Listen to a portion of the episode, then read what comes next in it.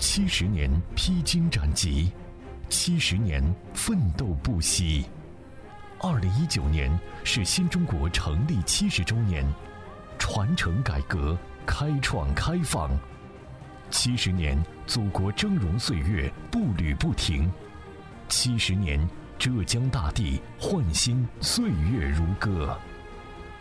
壮丽七十年，奋斗新时代。新时代，浙江电台民生资讯广播庆祝中华人民共和国成立七十周年主题报道：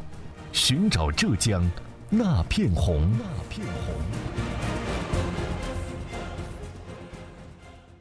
听众朋友，大家好，我是周安。今天我们寻找浙江那片红特别节目，要带各位走进的是浙江温州泰顺四溪镇。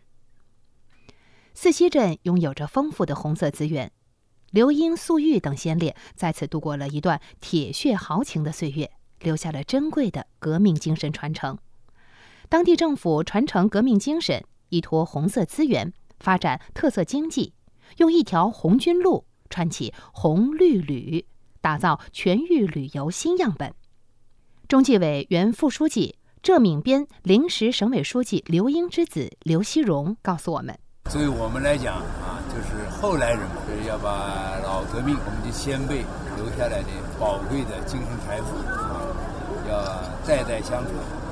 从山谷石门集中展示四溪红色文化的红色广场出发。沿着盘山公路，经过山腰的九里潭和半岗，最后到山顶的白科湾，一个建筑面积九百平方米的两层建筑——中国工农红军挺进师纪念馆，就伫立在面积两千多平方米的广场上，背临悬崖，面对群山，气势昂然。馆长雷旭：“我们红军挺进师纪念馆是省级的爱国主义教育基地，二零零二年开始建。”二零零三年八月一号对外开放，十几年来啊哈，每年来这里参观呢，平均一般都八万左右。我们专门讲了，不忘初心，牢记使命吧。他们以前老红军哈，我们的初心就是建立新中国，但是我的使命就是为了中国老百姓能过上幸福的生活。雷旭告诉我们记者，随着红军路的开通，游客也在逐步增长，这让他们对于发展红色旅游充满了信心。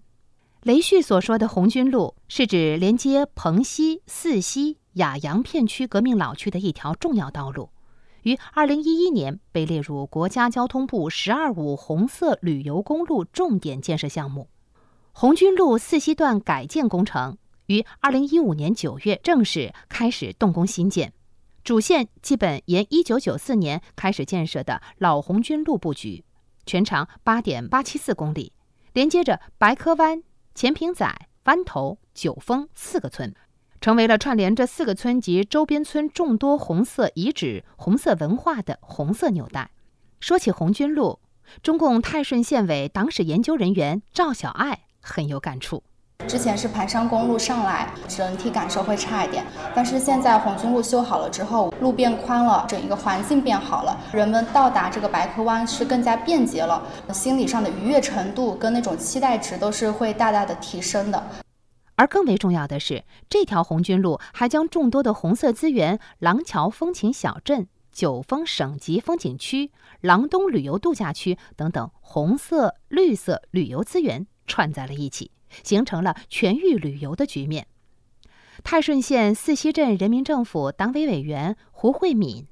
说起红军路，还有这样一个动人的小故事：在修路之初，四溪段政策处理涉及农户一百八十余户，林地一百九十余亩，耕地八十余亩。而在沿线村党支部的共同努力下，实现了征地零赔偿，打造出一段全民共建幸福路的佳话。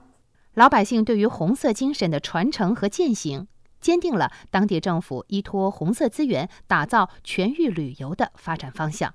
四溪镇党委委员董超告诉我们：“今年这个百科湾要创国家三 A 景区，接下去我们还会结合九峰省级名胜区的规划，创四 A 景区。因为周边还有很多我们红色的遗迹啊，比如说山后革命堡垒村啊、湾头红军操练场啊、九里塘建委扩大会议旧址啊。”这闽边中心县委成立旧址啊，想把这些红色的点都串成线。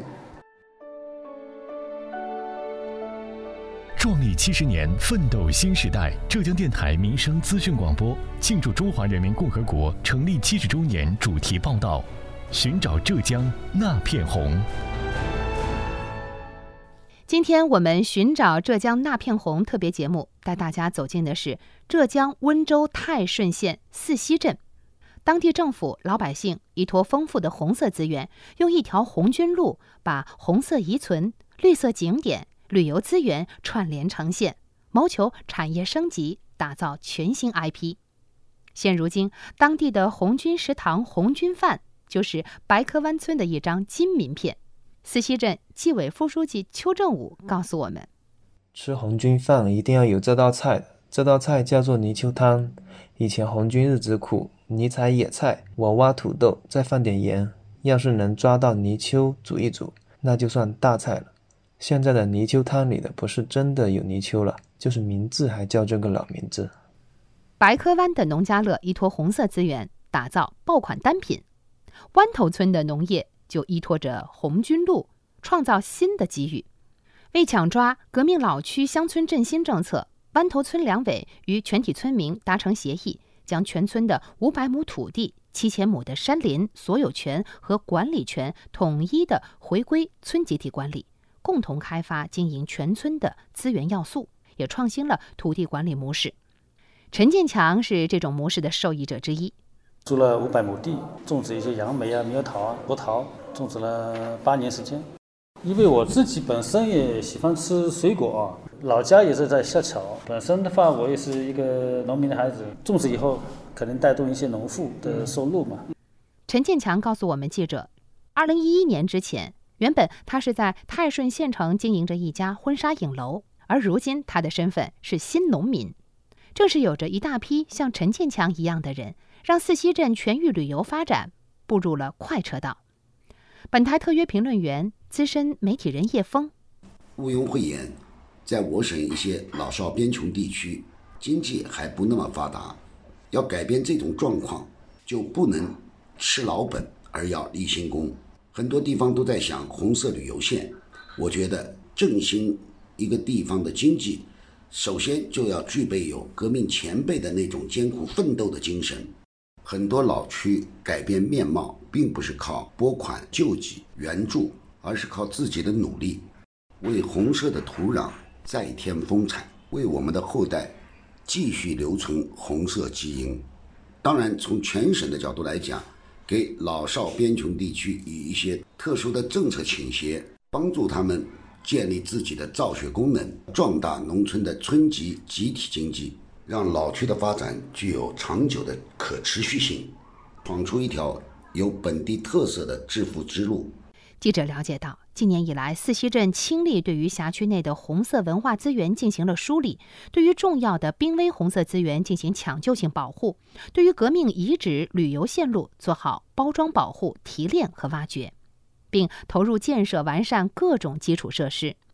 泰顺县四溪镇党委书记翁世景。现在很多的地方都在这里接受革命教育，整体对我们乡村的振兴、对老百姓的增收带来很大的一个促进作用。去年啊，据统计啊，我们整个镇呢，全年的接待旅游人数已经突破了一百三十万，旅游的产值呢也有三点八个亿，同比增长了百分之三十以上。整个镇啊，我们已经获得了全省首批的旅游风情小镇的称号，老百姓也是真正的。感受到我们以红色为着陆点的一种乡村振兴的一种带动。当很多拥有红色基因的村落还在积极探索如何实现产业变现的时候，浙江温州泰顺四溪镇已经迈出了扎实的一步。习近平总书记曾经指出，乡村振兴之路要坚持以实干促振兴，遵循乡村发展规律，规划先行，分类推进。加大投入，扎实苦干，推动乡村振兴不断取得新成效。四溪镇用一条红军路串起了红绿旅，不仅生动诠释了总书记的讲话精神，同时也为浙江其他地区的乡村振兴之路提供了可借鉴的蓝本。本期有关于四溪镇的故事，我们就为您介绍到这里。我是周安，我们的下期节目将会带您走进丽水遂昌王村口。三色文化融合发展，争创全国红色旅游示范镇。